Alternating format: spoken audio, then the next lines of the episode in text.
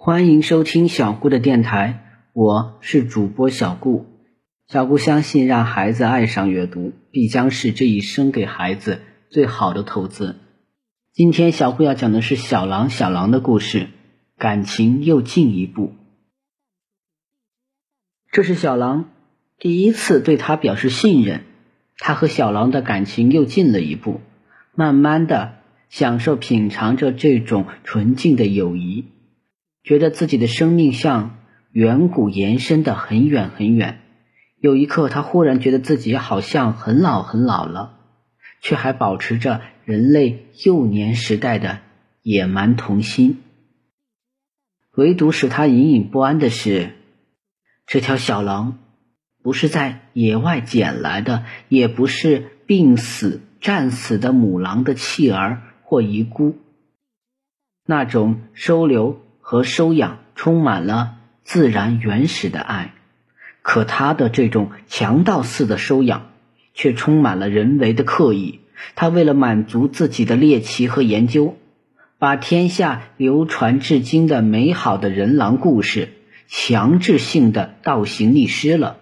他时时都在担心那条被抄了窝的母狼来报复。这也许是科学和文明进程中的冷酷与无奈。二郎已经把他的那份食物吃完了。向陈震慢慢走来。二郎每次看到陈震抱着小狼给他揉肚皮的时候，总会走得很近，好奇的望着他俩。有时还会走到小狼的身旁，给他舔肚皮。陈震伸手摸摸二郎的脑袋，冲他轻轻咧嘴一笑。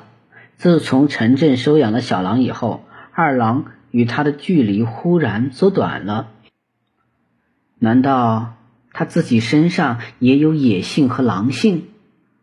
如是那样，倒有意思了。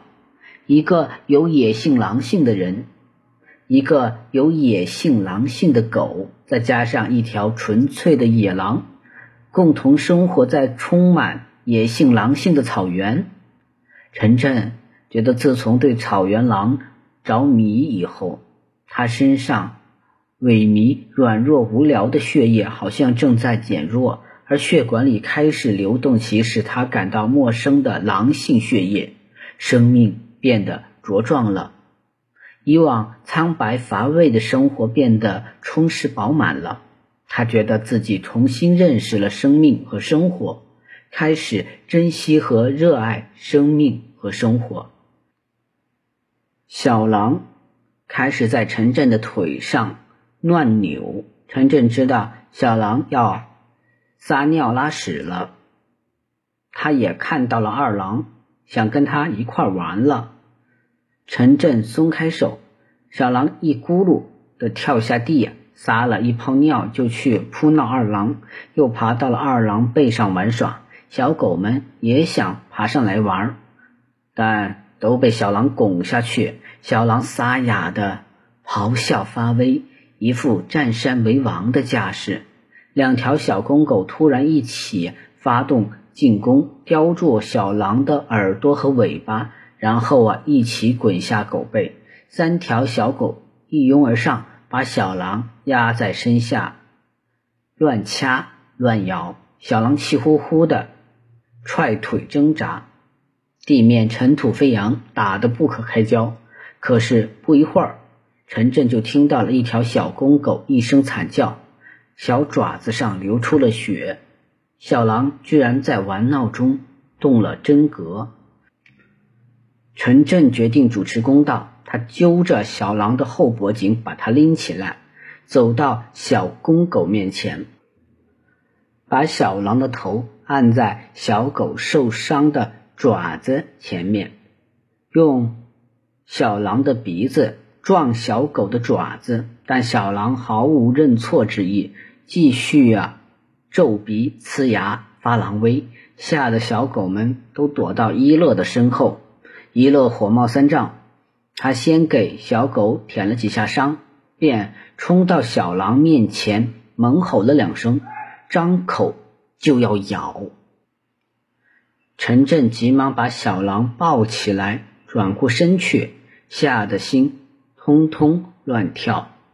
他也不知道哪天两条大狗真会把小狼咬死。在没有笼子和圈的情况下，养着这么一条小霸王，太让他操心了。陈震连忙摸头拍背安抚一乐，总算让他消了气。陈震再把小狼放在地下，一乐不理他。带着三条小狗到一边玩去了。小狼又去爬二郎的背。奇怪的是，凶狠的二郎对小狼总是宽容慈爱有加。好了，这个故事就到这里结束了。希望大家能喜欢小姑讲的故事。谢谢大家的收听了。